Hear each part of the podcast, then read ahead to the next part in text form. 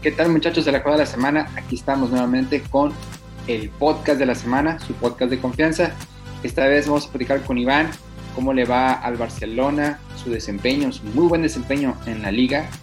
También hablaremos un poco sobre cómo está compitiendo el Real Madrid, que va puntero también en la Liga Española. De eso y más hablaremos ahora.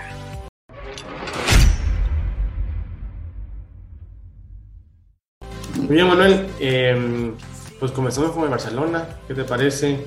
Eh, ¿Hasta dónde crees que le dé a este Barcelona o qué tanto crees que ayude Robert Lewandowski al desempeño del equipo culé? Ya ves que está teniendo un muy buen inicio el, polaco. A ver, cuéntanos qué, qué opinión tienes acerca. Creo que de un jugador que lo ganó todo con el Bayern, eh, todos teníamos como esa fe de ver que podía hacer grandes cosas con el Barcelona. El club culé tiene pocos partidos en liga, apenas lleva dos partidos de Champions y está rindiendo con goles, que es para lo que se le contrató. Lleva ocho goles a favor en la liga y lleva tres goles en Champions. Tres goles en dos partidos en Champions y ocho goles a favor en seis jugados en la Liga Española. Todavía sigue compitiendo al más alto nivel. Todos eh, damos por hecho que Benzema tendría el balón de oro asegurado, pero parece ser que Robert le va a pelear hasta el final. Creo que nadie puede negar el gran nivel y su gran calidad.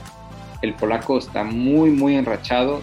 Quiere llegar al mundial de la mejor forma. Creo que su movida para llegar al club culé también fue bien pensada por él.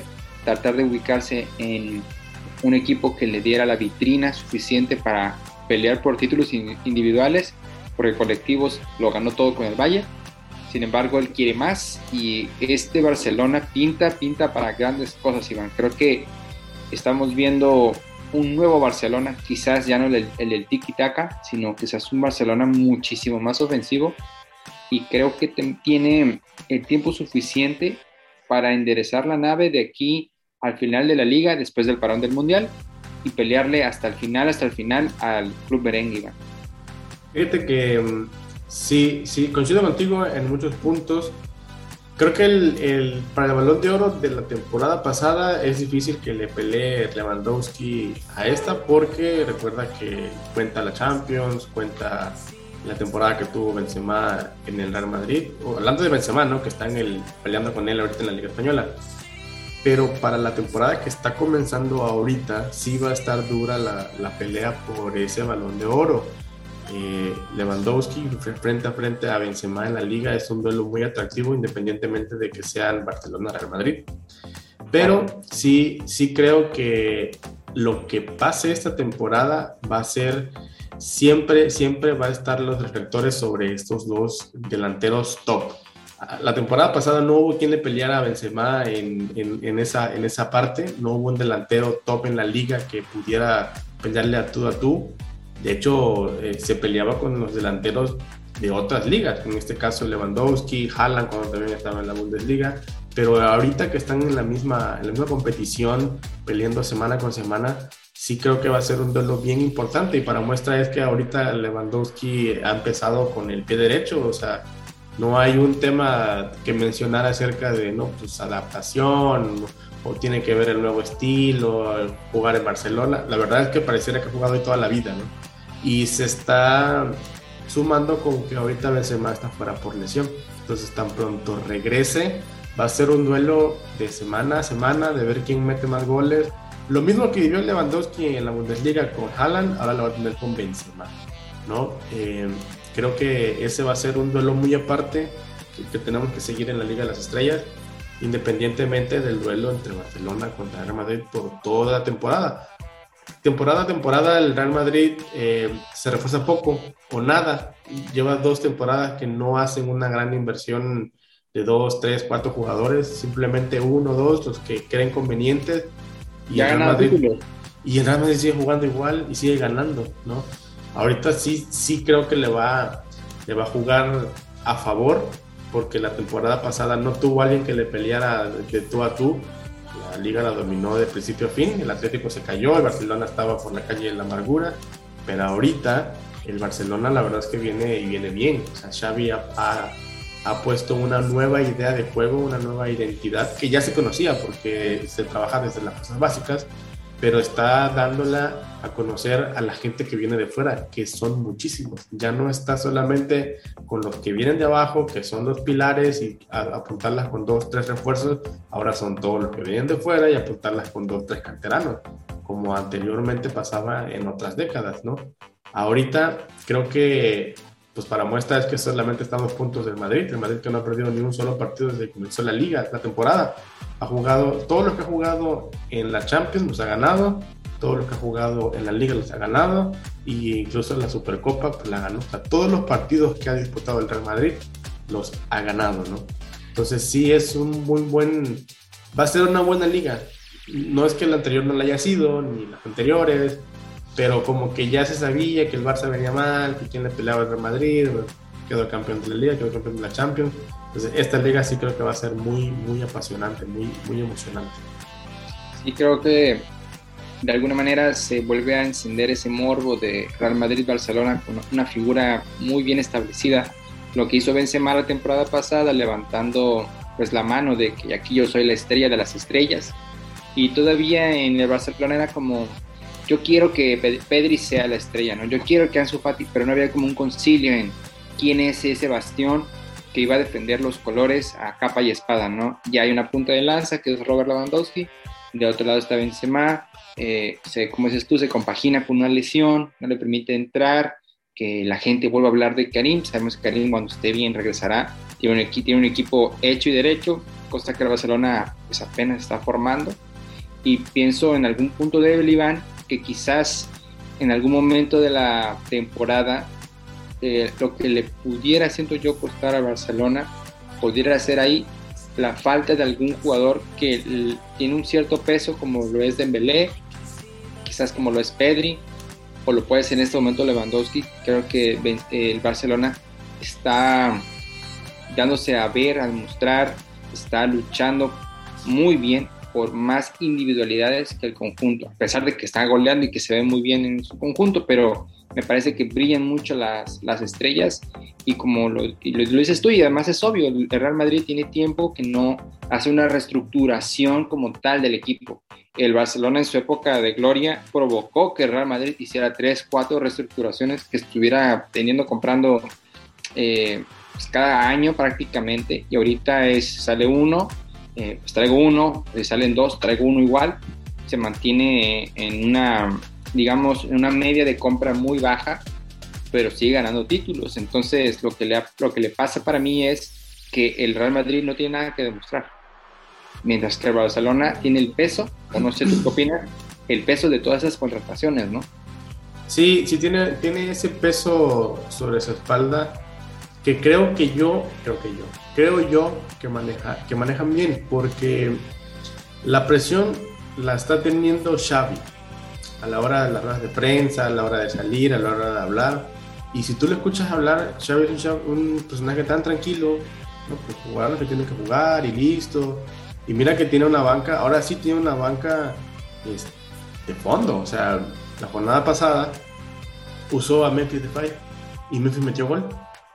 Y incluso Memphis, llegando a su selección, mencionó que no está de acuerdo con los minutos que le dan, pero así como él van a ser muchos, ¿no? O sea, eh, eh, jugó ahorita que sí, sentó a Busquets y se dio una imagen muy curiosa. En, la banca estaban tres de los cuatro capitanes de Barcelona, Piqué, Alba y Busquets. Y creo que es parte de esa reestructuración que está haciendo el Barcelona, que el Real Madrid ahora está obligando a hacer al Barcelona cuando bien mencionaste en años anteriores, era al revés. La generación dorada desde Barcelona, el barcelonismo obligó al Real Madrid a mover y mover desde técnico, jugadores, estructura, de todo, ¿no? Ahora está haciendo al revés. El Real Madrid no requiere mayor inversión, se va uno, llegas uno lo mucho, se va otro, no llega nadie. Fue el caso de Casemiro, se fue. No, estamos completos. Se lesionó Benzema, no, estamos bien. Y, y mira qué pasó ahorita en el derby de, Madrid. O sea, no jugó Benzema. ¿Y quién apareció? Rodrigo, Vinicius. O sea, hay gente arriba que tú parecieras que es una plantilla limitada porque la verdad yo sí creo que es una plantilla limitada. O sea, la banca no es tan grande como la podía tener el Barcelona.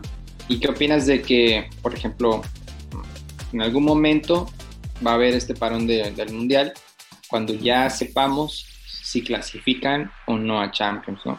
La pregunta no es si van a clasificar estos dos, que yo creo que sería una tragedia para que algunos de los dos no clasifique ahorita. El Barcelona debería de clasificar a pesar de que eh, a título personal tienen un grupo quizás el más difícil de la competencia, pero que estos dos partidos, pues me parece que ha demostrado que tiene nivel, por lo menos para despachar al Inter.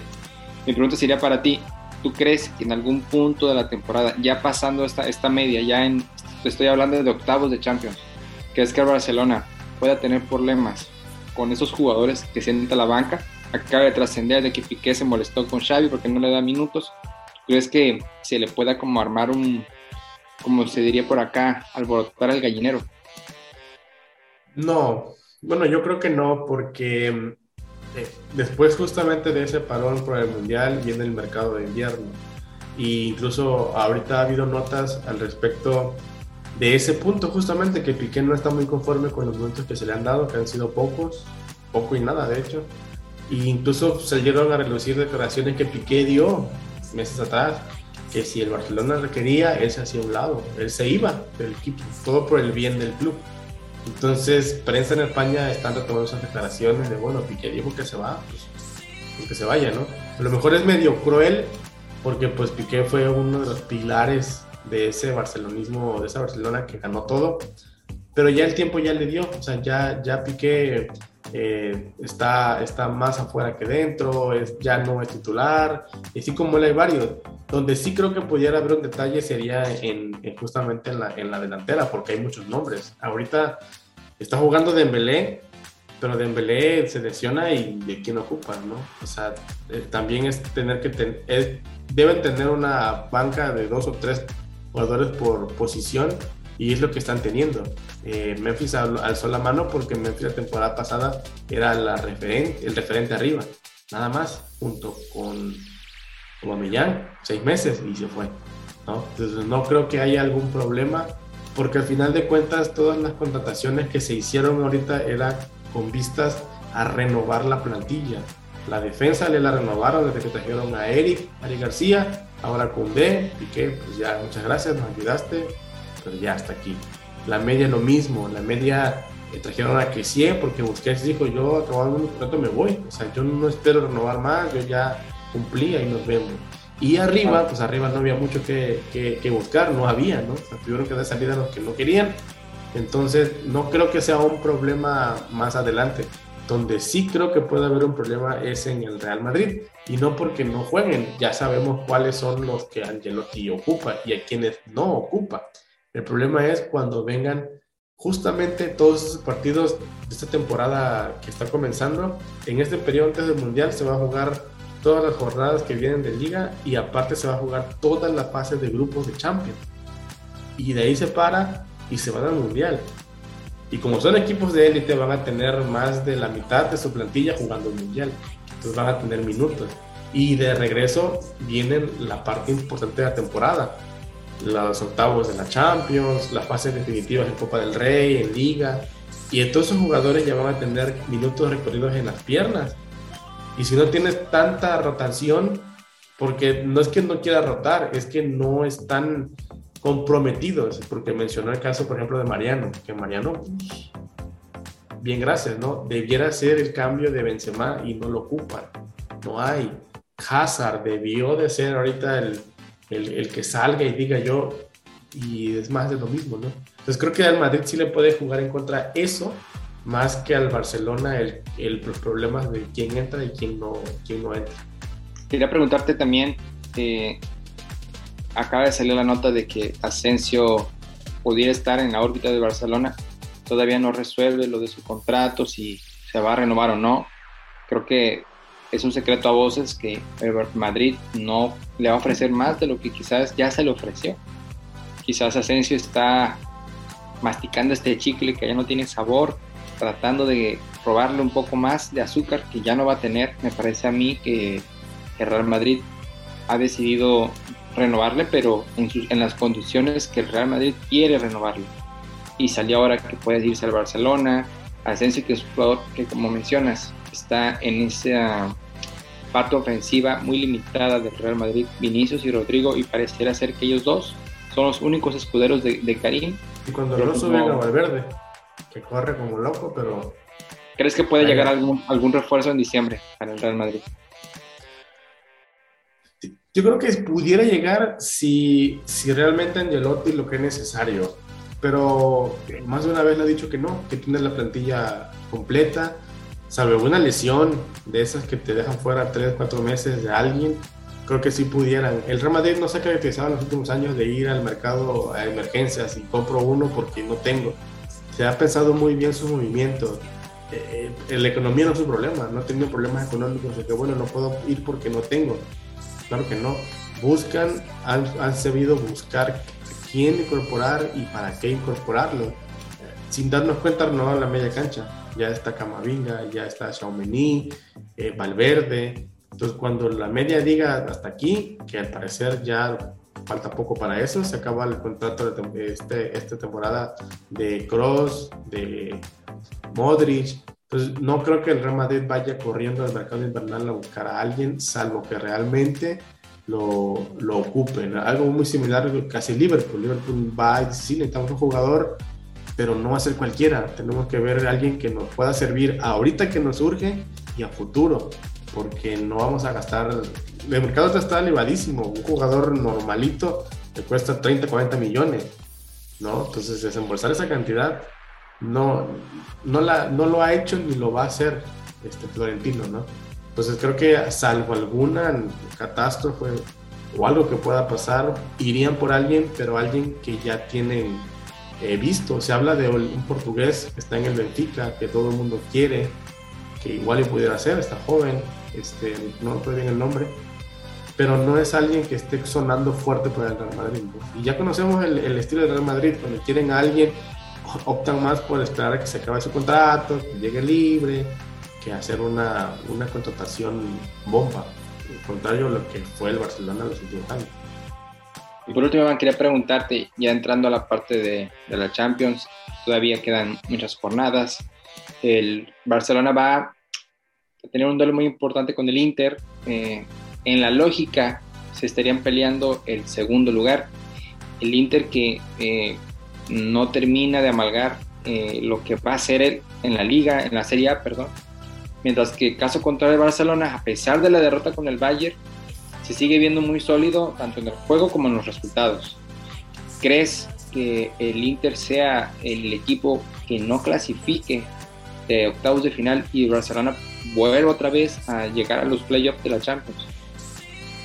Sí, sí creo que de los tres es el, sacrificado pudiera ser el Inter. Y no porque dependa de, de, otros, ¿no? Sino porque el Barcelona conforme avanzan los partidos se va viendo mucho mejor.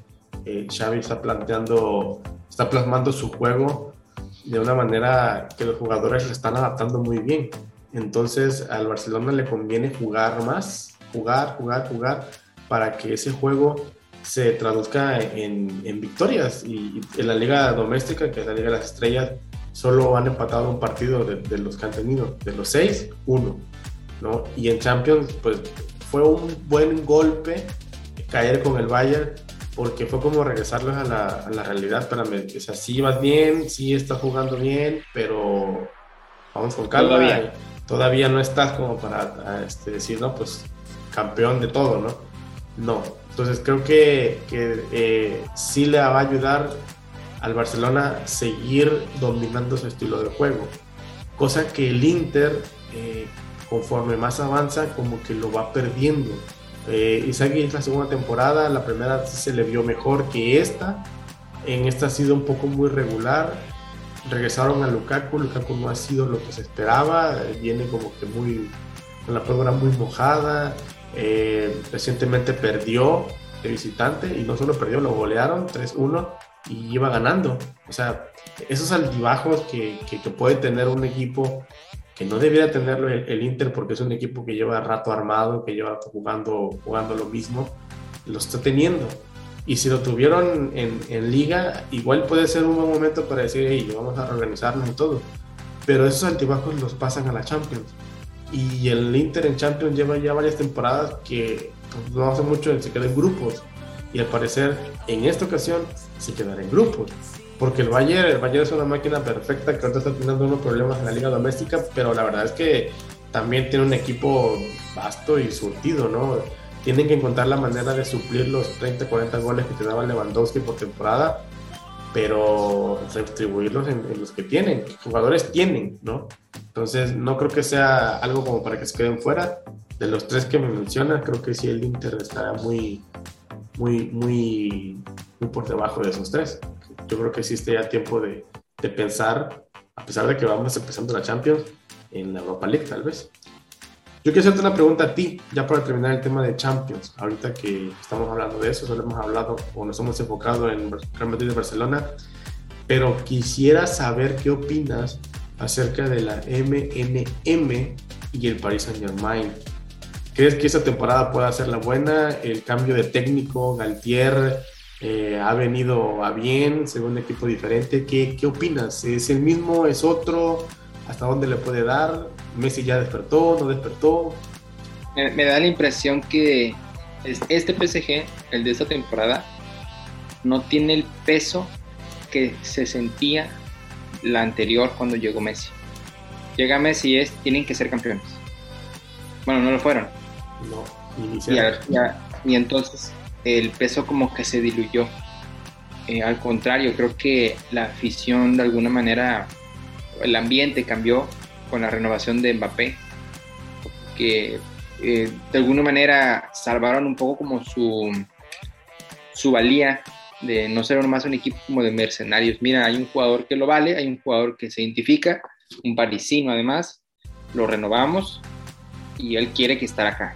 Entonces, me parece que se cerraron filas, eh, era un equipo también, y hay que decirlo, inflado jugadores muy, muy bien pagados que ya habían pasado por unas etapas también muy buenas, que le dieron títulos locales, títulos domésticos que, dominaron, pero la salida de Di María, por ejemplo, un muy buen jugador, ya, de una edad, eh, creo que el, caso de Leandro Paredes era más como algo táctico, como no, no demuestras si estás o no estás, y como no estás, a veces vas para afuera. Eh, Julian Draxler también pudo salir, y aún así este de, se reforzaron, llegó Renato Sánchez, empezaron a, siendo que se empezó a compactar el equipo. Y ya Messi sin el peso de decir, bueno, la tengo que ganar, porque la pasada la perdí, entonces esa también igual y la pierdo, ¿no? Para mí como el, el único frijol en el arroz iba a ser Neymar. Creo que el ambiente para Ney cambió a, a mal. Cada temporada como que ha ido aguantando más y más críticas y yo pensaba ya en un Neymar triste y no lo veo así. La verdad que lo veo hasta mejor, ah. más desinhibido, tranquilo. Los tres están jugando muy, muy bien. Creo que están, como diríamos, a punto de turrón. Están eh, yendo de menos a más, de menos a más. Las, la League One les permite eso. Eh, no digo que sean sparrings, pero prácticamente lo son los equipos de la, de la League One. No, no le dan y el mismo técnico Gatier lo dijo, o sea, no nos podemos relajar porque va a llegar un momento en el que los partidos van a ser muy difíciles y la, liga doméstica nos tiene acostumbrada a una presión y la Champions está a otra. Entonces, él eh, comentaba, yo quiero que el equipo se mantenga siempre concentrado. Todavía no tienen, creo yo, en una fase de grupos de Champions, una prueba de fuego como lo sería llegar a una final. Creo que el PSG va a clasificar, porque va a clasificar a, los playoffs de la Champions y podría ser a lo mejor que hasta el Mundial les beneficie. Imagínate un Neymar campeón del mundo, un Messi campeón del mundo. No creo que Francia lo repita, pero imagínate un Mbappé. Pero tiene más figuras eh, el PSG que puedan ser campeones del mundo que otra, que en otro caso, que en otros equipos, perdón. Y a lo que voy es, si uno de estos tres llega con un título mundial, eh, de alguna manera va a ser como gasolina pura para lo que les queda de la temporada. Entonces, creo que este PSG es el más peligroso de todos.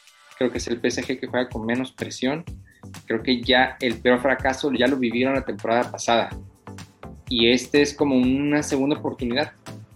Entonces, aguas, yo creo que aguas. Ahorita nadie lo está pensando, yo creo que ahorita todos estamos viendo el City, el Real Madrid y Barcelona como siempre, y el PSG ya no está en foco de atención. Entonces ya no tiene esa presión y creo que poco a poco, como lo que estamos viendo cada fin de semana, se ven muy sueltos.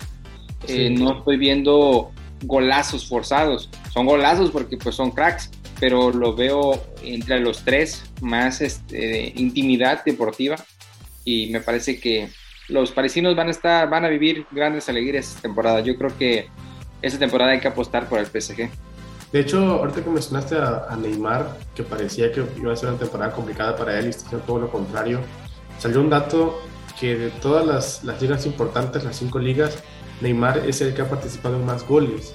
Entre goles y asistencias ha participado en 14. Y, y eso quiere decir que ahorita Neymar, tanto te puede anotar, porque pues, tiene calidad, como te puede dar una buena asistencia. E incluso hay, eh, vi otro dato que compartimos en redes que hablaba cómo están distribuidas las asistencias entre la MNN, MNM. Y salvo, salvo Mbappé, que no le ha asistido ni a Neymar ni a Messi, porque pues es el delantero delantero, o sea, él, él, sí tiene una y le tiene que meter, ¿no? Eh, bueno, así, así pareciera que está haciendo. Neymar y Messi se han repartido las asistencias, o sea, ya, ya no se ven en esa etapa, pues ya tampoco son unos chavitos que quieren hacerlo ellos. Si ven un jugador más, más acorde, adelante. Incluso Messi ha cambiado su manera de jugar un poco más atrás, ya no regateando hacia 3, 4, 5, 10 ya con un pase te pone el, balón enfrente de la, portería, como lo ha hecho muchas veces con Mbappé en esta temporada, ¿no? Entonces creo que también... creo que la renovación de Mbappé es lo que provocó. Como lo dijo Haaland, por mí pagaron 70, por Grealish fueron 100. O sea, el de la presión eres tú. ¿Por quién pagaron más ahorita? Por Mbappé. Por Mbappé. Y la responsabilidad de los penales se le están dando a Mbappé. Entonces, poco a poco es como de, ah, bueno, eres la figura, pues hazte responsable, ¿no? y de alguna manera eso les permite a ellos jugar. Entonces llega, imagínate, llega Messi y es como, ¿cómo lo vamos a, cómo, cómo lo vamos a tratar? ¿Cuál fue el contrato que hicieron? Llegas y te damos todo todas las faltas, te damos todos los penales, pero mira, Neymar cobra penales, pero Mbappé quiere cobrar penales. Entonces, creo que esa primera, ese primer año es como agitar ese vaso lleno de café y esa segunda es como ya estamos viendo que queda, ¿no? Ya salieron varios jugadores. Salieron yo no diría que eh, media plantilla, pero de los que fueron titulares la temporada pasada ya salieron al menos un par. Entonces. Y sabes que los que están llegando, fíjate, pareciera que la temporada pasada o las anteriores era agarrabas el, el, FIFA, tu modo de carrera y saber qué jugadores acaban contrato. Fulano, Perengano, ah, lo quiero. Y iban por ellos, Ramos, Wijnaldum, Todd Messi. Ahorita no, ahorita ya no están pagando tantas cantidades por grandes jugadores y no están buscando los que queden libres. El caso de Dybala era más, claro, quedaba libre y nadie fue por él, ¿no? O sea, nadie que contra que mm, comprometiera su proyecto deportivo. Y ahorita yo creo que con Luis Campos, que es el nuevo director deportivo del PSG, están eligiendo bien, bueno, no bien, están eligiendo mejor jugadores, a los jugadores ya no a la figura de tal liga, ya no a la figura de tal equipo, ahora el que creemos que puede complementar nuestro equipo. Yo nunca me imaginé que iban a ir por Vitiña a Portugal, que iban a ir por Fabián al Napoli, que, o sea, eso jugar por Renato al, mismo al, al, Lille. O sea, esos nombres, a pesar de que son buenos jugadores, pues no, como que no orbitaban en el PSG, ¿no? O sea, como que tenías que ser un top mundial para jugar ahí. Y creo que eso fue lo que le jugó en contra todos esos años atrás, donde la presión cayó sobre ellos, porque precisamente eso demostraban, que eran un equipo de estrellas que tenían que ganar todo. En esa temporada, sumado a que, bien lo mencionas, ya la presión fue la temporada pasada, están más sueltos, hay una nueva dirección deportiva que está priorizando lo deportivo. Creo que sí, este PSG, ahora sí, no se habla de él, pero creo que yo creo que puede ser ahora sí candidato para poder levantar al fin su chamba. Yo la verdad que como mínimo, como mínimo lo veo en final. Creo que Liverpool va, va a caer. Creo que en el caso de los ingleses, solo el City lo veo como para pelear digamos, hasta semifinales. Todavía el City me, me, genera algunas dudas en relación a temporadas pasadas. Pero este PSG creo que está como muy calladito desde, desde atrás, viendo cómo los demás hacen pedazos y está creciendo. Me, sorprendió que, por ejemplo, dejaran ir a Xavi Simons, no le renovaron, a Ander Herrera no le renovaron, y María no le iban a renovar, él ya sabía. Eh, sí me sorprendió que dejaran ir a Paredes, pero cuando ves, como dices tú, las compras, es, ah, bueno, traigo gente curtida, Renato que ha pasado por varios equipos en grandes ligas, eh, Fabián Ruiz, bueno, llevaba ya un rato siendo figura en el Napoli, y entonces empiezas a ver, como dices tú, una nueva gestión, una forma distinta, ya no jugarle al FIFA con el equipo, ya más como un equipo grande, como, bueno, llega un jugador, pero no es cualquier jugador. Entonces, eh, no tiene que tener 38 años y haber ganado la Champions para llegar al PSG. Es qué hace ese jugador, dónde juega, cuánto tiempo lleva jugando en el, en el Elite. Y bueno, son los que están llegando. Entonces, hay que ver, hay que ver. Todavía viene el Mundial y como te digo, muchas cosas pueden pasar. Eh, si a Messi se le vio jugar muy bien después de ganar la Copa América, que se quitó ese peso, no me lo puedo imaginar cómo se sentiría él ganando un mundial. Y más este mundial, que Argentina es la mejor Argentina que se ha visto mucho tiempo, ¿no? Entonces, imagínate, él podría pensar, pues si ya voy a cerrar mi carrera, pues ya la cierro bien, ¿no? Porque quizás ahorita está pensando, bueno, pues igual y no lo gano, igual y no gano la Champions igual no, no llego a las 5 que tienen los demás, porque Messi quiere las 5. Como mínimo quiere estar a la par que ellos. Entonces, lo está peleando hasta el final. Y creo que está teniendo una temporada muy buena otra vez, yéndose muy bien. Y si Mbappé y Neymar le ayudan, híjole, la verdad que estamos en presencia yo creo que de, un PSG eh, serio, realmente serio no, ya, ya no le podría yo decir que son mercenarios, este, de aguantar toda esa presión, todo ese este, hate que, le, que les tiran y que ellos sí mismos saben que, tienen un peso muy grande. La verdad que este PSG me, a mí sí me ilusiona. Yo sí lo pondría, yo, yo te lo puedo adelantar ahorita, todavía spoiler. Yo lo veo en la final. No sé con quién todavía, pero lo veo en la final. Entonces, mi, mi pregunta para terminar ya este podcast, este capítulo, era de los tres que hablamos, porque solamente nos enfocamos en tres, teníamos una idea diferente y acabamos hablando de tres equipos. Esos tres equipos, ¿quién llegaría tan lejos entre el Real Madrid, Barcelona y el PSG? ¿Te atreves a decir que el PSG llega más lejos?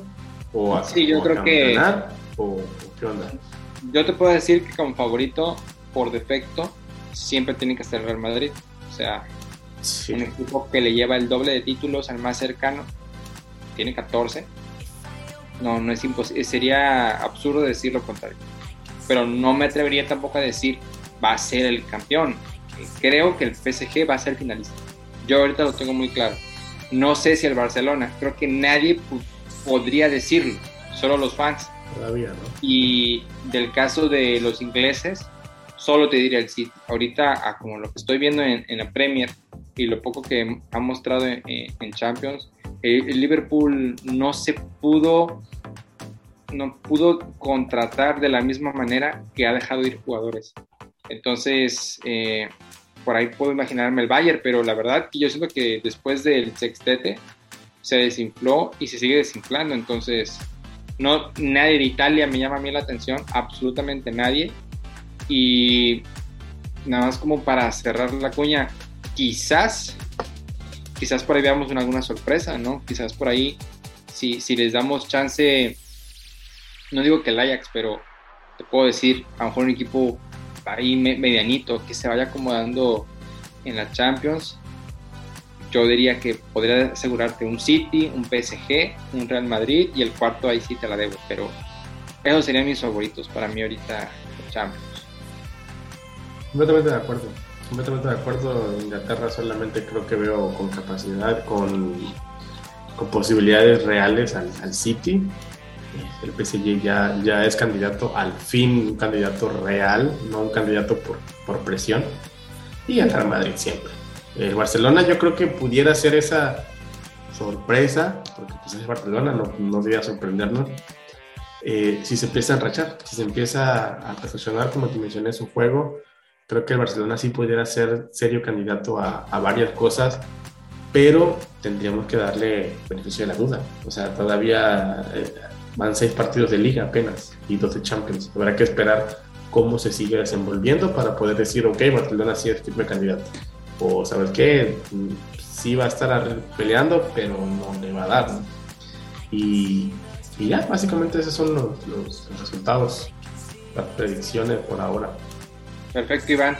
Pues chicos, les recordamos que nos sigan a través de sus redes sociales. Recuerden que estamos en Facebook, en Instagram, también estamos en TikTok y en Twitter. Nos pueden buscar como la jugada de la semana y en Twitter estamos como la jugada libre no recuerden, eh, olviden, no olviden que también estamos en YouTube, eh, estamos subiendo contenido lo más pronto posible. También tenemos las historias en, nuestras redes. No olviden darse like, suscribirse, cualquier comentario que ustedes nos hagan, trataremos de contestarles lo más pronto posible. Cada like que nos dan nos ayuda muchísimo para seguir estrellando contenido. y nos motiva. Y nos motiva muchísimo. Pues Iván, muchas gracias. Este, ahí nos vemos para una próxima eh, junta. Esperemos que Ángel nos acompañe la próxima vez. Y bueno, chavos, gracias. No olviden darle like.